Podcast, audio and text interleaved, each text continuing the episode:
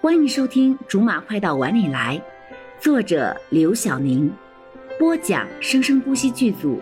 本作品由韵声文乐工作室全程赞助。第一百一十八章：不靠谱的爸妈。你怎么也跟着来了？柠檬皱着眉头问。你不是也来了？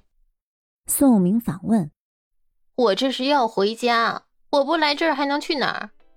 宋明在柠檬耳边小声说行啦，咱俩这次的困难都差不多，互相关照吧。：“柠檬呵呵一笑，也在宋明的耳边说。你想多了，我这边基本是搞定了的。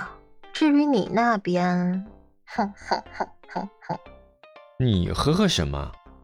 我现在说什么都晚了，你就加油吧。喂，飘飘的爸妈，柠檬感叹着摇头。宋明觉得这里面肯定有说到了，笑嘻嘻的就差抱着柠檬的大腿了。柠檬救我！我只能告诉你一句很经典的台词，你自己去琢磨吧。什么？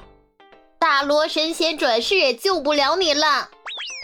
柠檬大声的在宋明耳边喊完，就跑去追上罗少，不再管他。毛飘飘这才发现宋明和罗少一直在说着什么，转头就问。说什么呢？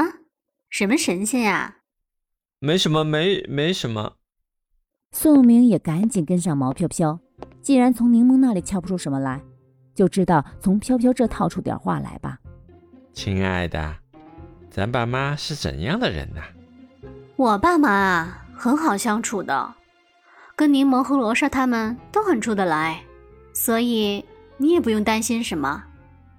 宋明本来只是有一点担心，现在听完毛飘的话，却是担心的不得了了。跟柠檬和罗少都很相处得来的他，才更担心的好不好？柠檬和罗少这样的人都能够相处得来的人，得有多恐怖啊！柠檬、罗莎，我爸妈，嗯，特别像一家人。毛飘飘又补了一刀。宋明本来开心的脸立刻就蔫儿了。来之前，他就从来不担心见毛飘飘的父母这件事儿，以他的条件，无论各方面都不需要担心。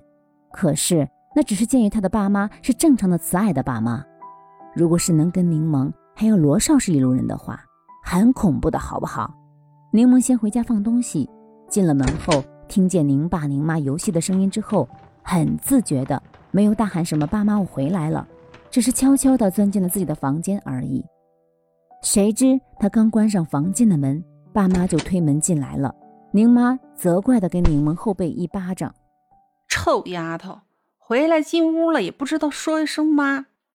这下拍得柠檬生疼，无奈在后背自己又揉不到，抱怨地说妈，你们两个不是在玩游戏吗？我哪敢打扰啊！想着每次打扰二老玩游戏的下场，这次柠檬果断地选择了没有张口。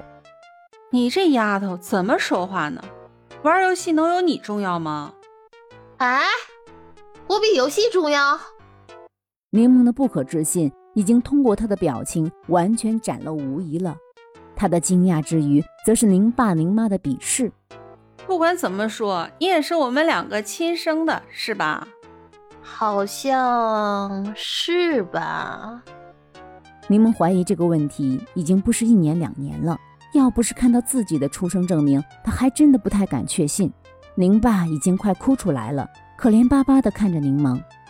女儿啊，你怎么会这么想？为父的心里很是伤痛啊！爸，你可以用现代的语言说话吗？你这么说，一爸我觉得很受伤。宁妈已经不想理柠檬了，张望着。小罗呢？小罗怎么没跟你们一起过来？什么时候来？妈，你就不能先看看你的女儿有没有哪里瘦了，哪里胖了？你一直都是这一个样儿，不用看。小罗到底什么时候来？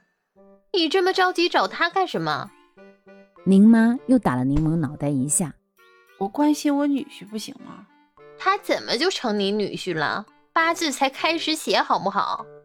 你怎么就这么烦呢？不说了，不说了，宁妈已经不耐烦了，拉着宁爸就往外走。走走走，接着打游戏去。好了，以上就是我们播讲的本章的全部内容，感谢您的收听，我们下集不见不散。